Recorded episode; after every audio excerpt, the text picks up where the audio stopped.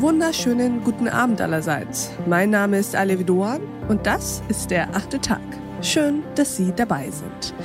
Vieles ist durch die Corona-Pandemie in Bewegung gekommen. Oft sprechen wir darüber, dass man vorhandene Probleme jetzt, Zitat, wie durch ein Brennglas, Zitat Ende, deutlicher sieht als je zuvor.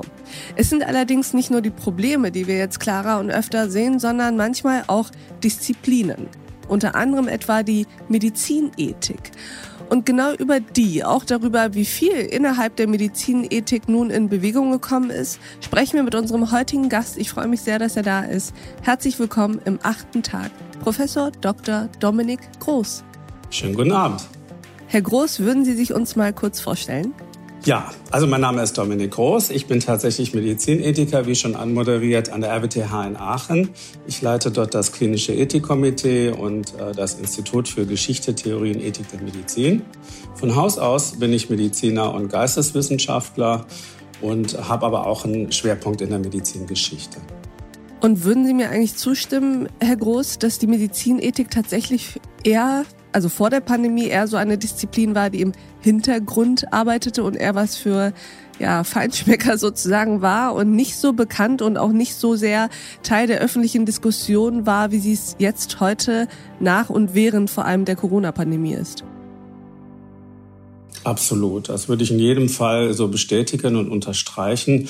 Die Corona-Pandemie ist ja für uns als Gesellschaft eine Art Lackmustest, weil wir viele zentrale Fragen neu klären und definieren müssen. Und da spielt natürlich die Ethik und im Bereich Gesundheitswesen, die Medizinethik einfach eine besondere Rolle.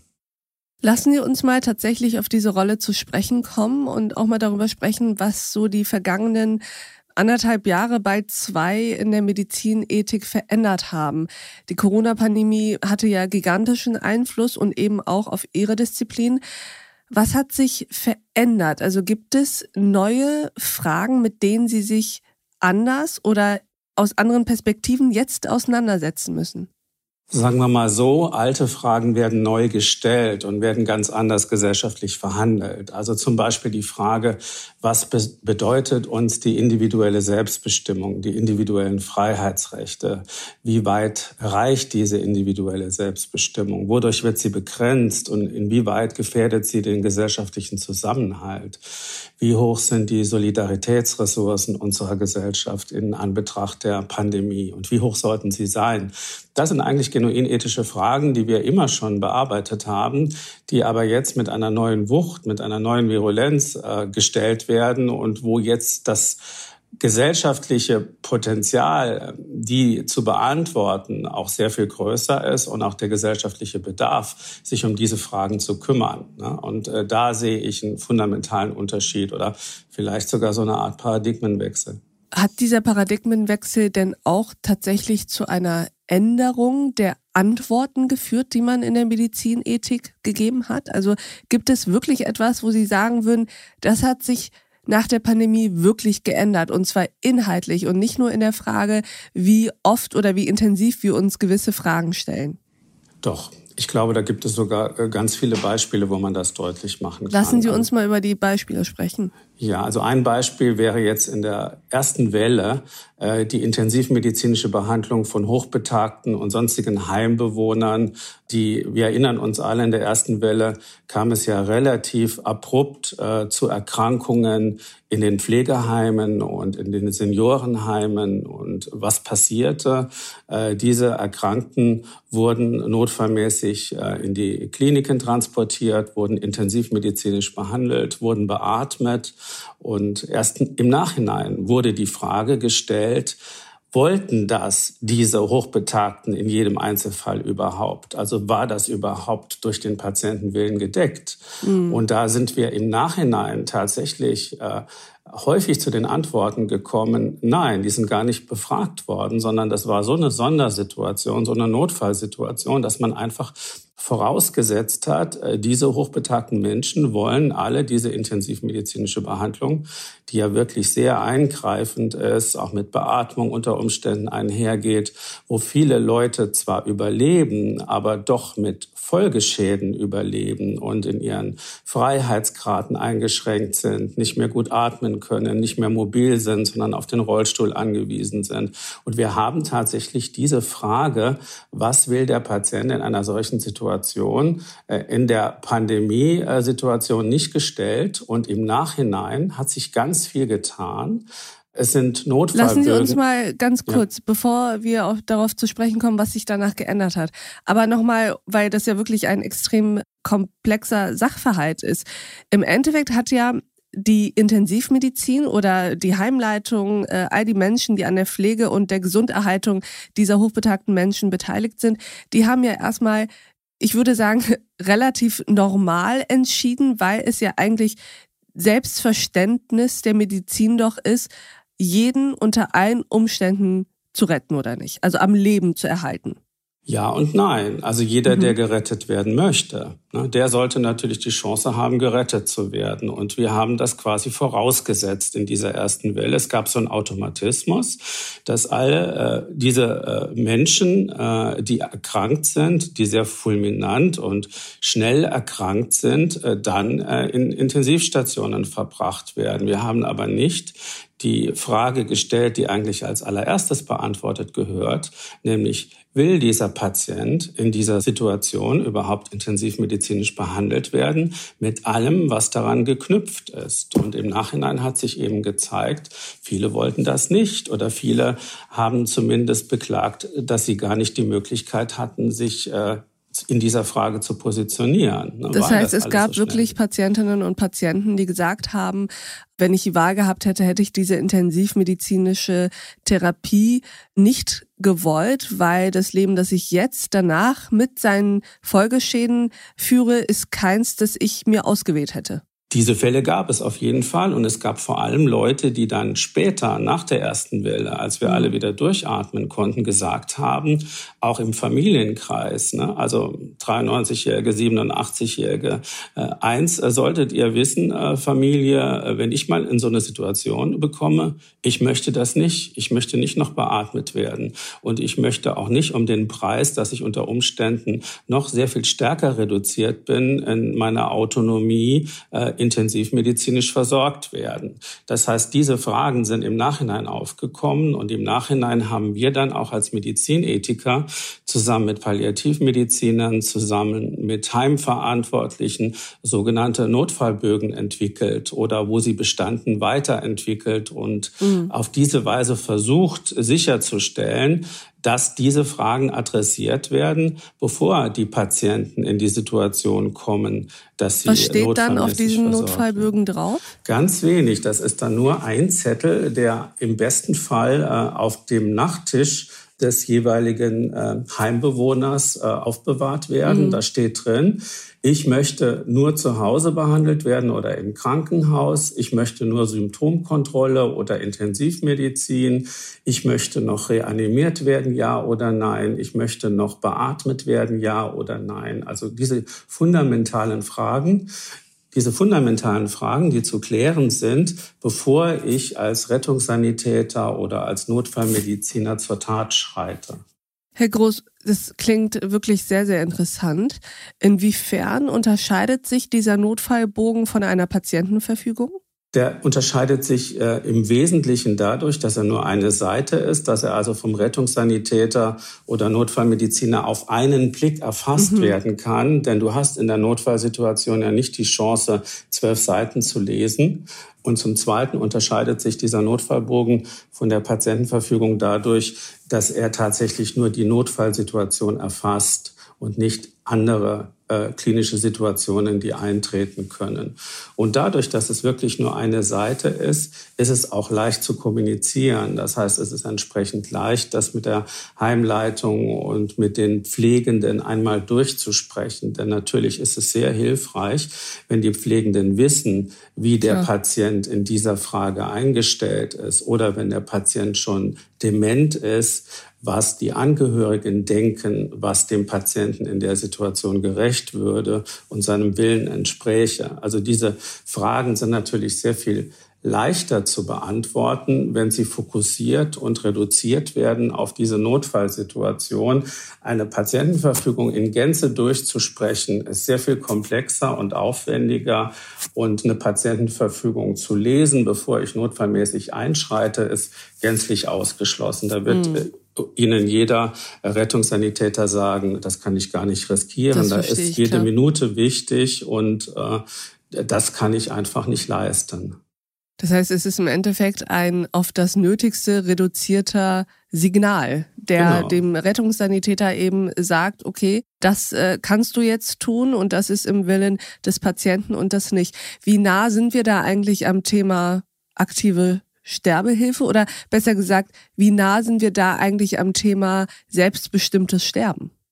Das ist das, das zweite ist tatsächlich der Kern. Ne? Also es ist mhm. Ausdruck äh, der Selbstbestimmung am Lebensende, so wie Patientenverfügungen auch und Vorsorgevollmachten auch. So habe ich eben auch für diese sehr spezifische Notfallsituation dass ich fulminant erkranke und relativ schnell eine Entscheidung getroffen werden muss, wie es mit mir weitergeht. In diesen äh, Pandemiezeiten habe ich sehr schnell eine Orientierung.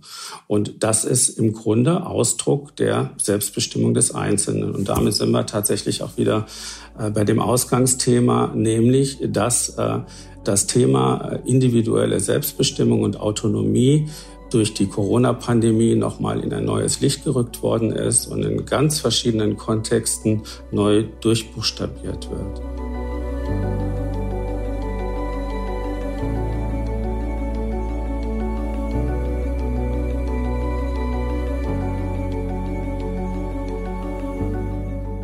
Herr Groß, Sie sind natürlich als Medizinethiker hier bei uns und es ist eigentlich unmöglich, dass wir beide über all die Veränderungen und Bewegungen sprechen in Ihrer Disziplin, ohne auf die Impfpflicht zu sprechen zu kommen. Und ich finde, das ist ja auch schon ein Komplex, an dem man sehr, sehr gut skizzieren kann, wie viel tatsächlich in Bewegung geraten ist am mhm. Thema Impfpflicht. Können Sie uns da mal ein bisschen mit hineinnehmen in ja, die Dinge, die in Ihrer Disziplin sich eben tun, seit die Impfpflicht diskutiert wird? Ja, tatsächlich war es so, dass äh, zu Beginn der Corona-Pandemie eine Einmütigkeit herrschte, zumindest weitgehend unter den Medizinethikern, dass wir keine Impfpflicht und keine Teilimpfpflicht für Angehörige der Gesundheitsberufe brauchen. Wir haben tatsächlich äh, die Impfbereitschaft der Bevölkerung überschätzt und haben daher den Freiheitsrechten, also der individuellen Selbstbestimmung des Einzelnen, den Vorzug gegeben. Und äh, da hat sich tatsächlich gezeigt, dass im Laufe der Pandemie, insbesondere im vierten Quartal äh, 2021, doch äh, einige meiner Kollegen und äh, ich eingeschlossen zumindest das Thema Teilimpfpflicht für ungeimpfte Angehörige der Gesundheitsberufe anders beurteilt haben. Es hängt ja immer von der Gefährdungslage ab, wie du diese Abwägung, die mhm. stattfindet zwischen den individuellen Selbstbestimmungsrechten des Einzelnen und dem Gesundheitsschutz der Bevölkerung auf der anderen Seite, wie du diese Abwägung triffst. Und äh, je stärker die Fremdgefährdung ist und je nötiger der Gesundheitsschutz der Bevölkerung ist, desto mehr tritt natürlich die individuelle Selbstbestimmung zurück. Und bei der Teilimpfpflicht, äh, so ist zumindest mein Eindruck, ich habe es nicht empirisch untersucht, sind mittlerweile doch sehr viele Medizinethiker der Ansicht, äh, dass es richtig ist, diese zu implementieren, was ja mittlerweile auch gesetzlich auf den Weg gebracht ist. Äh, aus verschiedenen Gründen. Herr Groß, lassen Sie uns mal ganz kurz darüber sprechen, warum Sie eigentlich aus Ihrer Sicht und aus Sicht vieler anderer nötig geworden ist wir haben immer dieses Bild von Menschen, die im Gesundheitssystem arbeiten, ob es nun Ärztinnen und Ärzte sind, Pfleger, Krankenschwestern etc., dass das Menschen sind, die nochmal ein anderes Verantwortungsbewusstsein, eine andere Solidarität hätten. Und umso mehr ist man dann sozusagen ja, vielleicht überrascht davon, wenn diese Menschen sich nicht impfen lassen. Können Sie uns mal helfen, dieses Fremd- und Selbstbild des Menschen, die im Gesundheitsbereich arbeiten, miteinander in Einklang zu bringen? Naja, ich kann Ihnen nur bedingt Einblick in die Psyche ungeimpfter gewähren, weil es gar nicht meine Position ist. Von daher mhm. müsste man die natürlich befragen, was sie dazu bewegt, sich nicht impfen zu lassen. Ich persönlich denke tatsächlich, wenn man einen Gesundheitsberuf ergreift, dann übernimmt man automatisch eine besondere Verantwortung für das Wohlergehen äh, der Schutzbefohlenen, der Patienten, der Pflegebedürftigen. Und an dieser Verantwortung muss man sich am Ende des Tages auch messen lassen. Und äh, diese Verantwortung impliziert dann in unserer derzeitigen Situation mit hohen Inzidenzen und Hospitalisierungsraten in meinen Augen dann auch die moralische Verpflichtung, äh, sich impfen zu lassen. Denn Schutzbefohlene und Patienten können ja dem Risiko gar nicht ausweichen. Sie sind ja auf den fortgesetzten Umgang mit den Helfern angewiesen. Und von daher kann man auch nicht sagen, sie können sich zurückziehen und so schützen. Das funktioniert nicht. Und hinzu kommt natürlich auch, dass wir in den Gesundheitsberufen auch schon letztlich eine etablierte Praxis haben, dass unter bestimmten Umständen eine Impfpflicht erforderlich ist. Man denke an die Masernimpfung, die alle Angehörige von Gesundheitsberufen haben müssen. Man denke an Hepatitisimpfungen, die Leute haben müssen, die im OP arbeiten, also im Operationsraum. Und von daher ist das jetzt nicht unbotmäßig oder nicht äh, abwägig, auch eine Impfpflicht äh, in der Corona-Pandemie äh, zu implementieren. Und all das wissen eigentlich die Angehörigen der Gesundheitsberufe. Und wie gesagt, äh, sie müssen sich letztlich von Berufswegen auch an der Verantwortung, die sie übernommen haben, messen lassen, finde ich. Wie ist das mit der allgemeinen Impfpflicht? Wie stehen Sie dazu? Hat sich da auch etwas in Ihnen verschoben, was die Einschätzung dessen angeht? Nee, also da bin ich tatsächlich der Meinung, äh, die allgemeine Impfpflicht macht nicht viel Sinn, zumindest nicht, wenn man die Pros und die Kontras abwägt. Äh, zum einen hilft uns die allgemeine Impfpflicht nicht in der aktuellen Corona-Welle oder in den aktuellen Wellen, äh, denn so ein Gesetz ist sehr kompliziert. Ein ausreichend diskutiertes Gesetz braucht viel Zeit. Wir sehen ja schon bei der Teilimpfpflicht für die Gesundheitsberufe, äh, dass dieses Gesetz erst Mitte März äh, scharf geschaltet wird. Also immer äh, einige Monate nachdem es implementiert worden ist. Das ist also äh, keine schnelle äh, Hilfe. Und das Zweite ist, das machen sich viele Leute äh, nicht bewusst, die Impfpflicht ist ja kein Impfzwang. Das heißt, du hm. musst dich auch weiterhin nicht impfen lassen, wenn du das nicht möchtest. Man muss halt dann Bußgelder bezahlen. Und da kommt das nächste ethische Problem ins Spiel, denn diese Bußgelder treffen natürlich nicht alle gleich. Wohlhabende werden die locker wegstecken. Das wird denen überhaupt nicht wehtun und das wird sie auch nicht zum Einlenken bringen.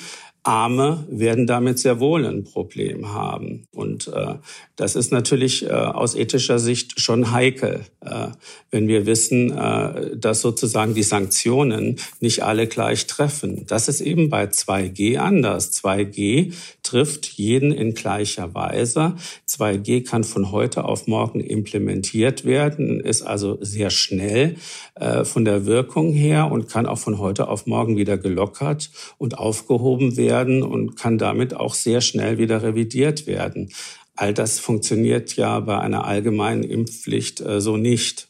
Und dann, Zumal ja 2G auch dazu führen würde, dass viele sich mit der Frage auseinandersetzen, lasse ich mich jetzt nun impfen oder nicht, weil ich Zugang zu vielen öffentlichen Bereichen einfach nicht mehr habe. Genau, also die Hoffnung ist ja, da sind wir ja ganz ehrlich, äh, dass dieses, äh, die fehlende soziale Teilhabe viele Ungeimpfte dazu äh, nötigt oder zumindest sagen wir mal zum Umdenken zwingt oder sie ins Grübeln bringt mit dem Ergebnis, dass sie sich dann eben doch impfen lassen, um wieder mehr soziale Teilhabe zu bekommen. Es gibt noch ein äh, letztes Argument, mhm. was in meinen Augen gegen die allgemeine Impfpflicht äh, spricht. Und zwar ist das äh, die Tatsache, dass die allgemeine Impfpflicht den Verschwörungstheoretikern in die Hände spielen würde. Denn die mhm. fühlen sich dann natürlich bestätigt, bestätigt. in ihrer äh, Theorie, dass der Staat äh, seine Bürger fremdbestimmt und manipuliert. Und damit würden sich die Gräben vertiefen. Äh, die Eskalation äh, würde weitergehen und unter Umständen würden auch bestimmte Machenschaften wie Impfpassfälschungen zunehmen.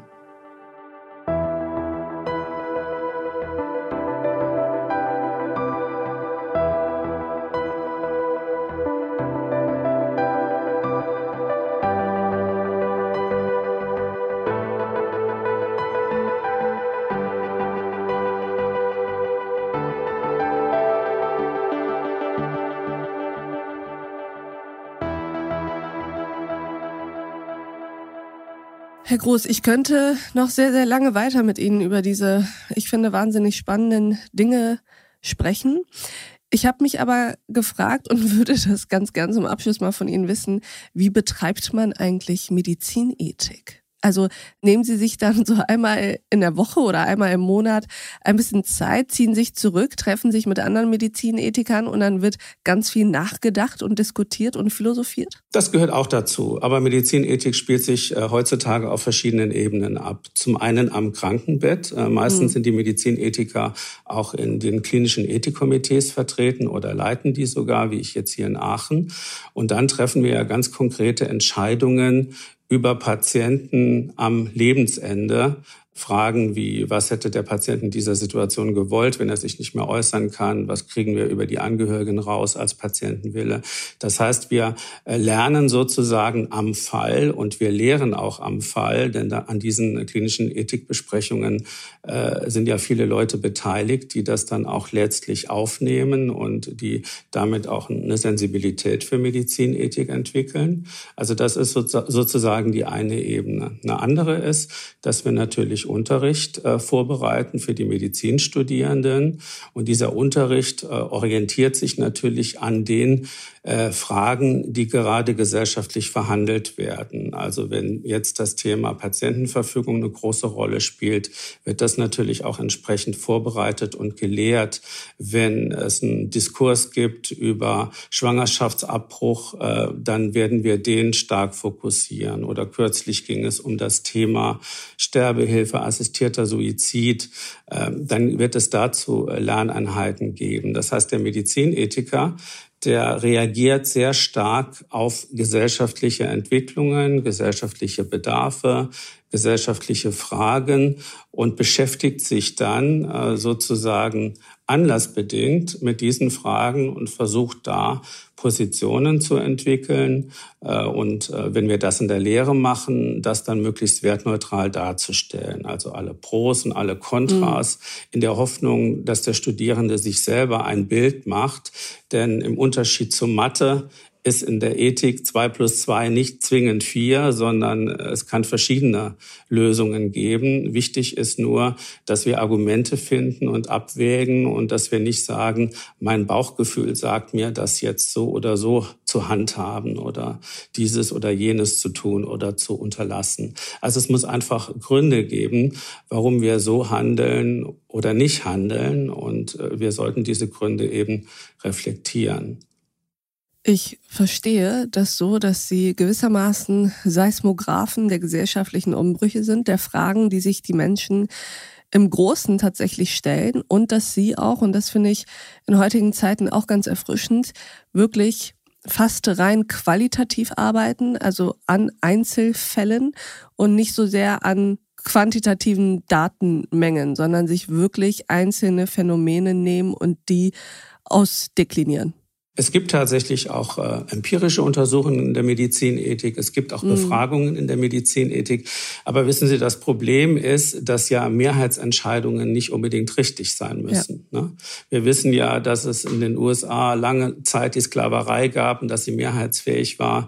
Wir wissen, dass es heute noch in vielen Ländern die Todesstrafe gibt und dass sie in manchen Staaten tatsächlich mehrheitsfähig ist. Trotzdem kann man ja als Ethiker zu dem Schluss kommen, weder Sklaverei noch Todesstrafe ist es ethisch vertretbar oder angemessen. Das heißt, bei empirischen Studien besteht immer das Risiko, dass man sich an Quantitäten, an Mehrheiten orientiert und das kann eben manchmal auf die falsche Fährte führen. Ich wünsche Ihnen und allen Medizinethikerinnen und Ethikern, die wir so haben, dass sie nicht so oft auf die falsche Fährte kommen, sondern immer auf der richtigen bleiben. Und ich bedanke mich, Herr Groß, dafür, dass Sie bei uns im achten Tag waren. Sehr gerne. Herzlichen Dank Ihnen auch. Und ich danke auch Ihnen, liebe Hörerinnen und Hörer, fürs Mithören und Mitdenken. Und ich würde mich freuen, wenn wir uns im nächsten achten Tag wieder begegnen. Bis dahin, auf sehr, sehr bald. Ihre Aleph Doan.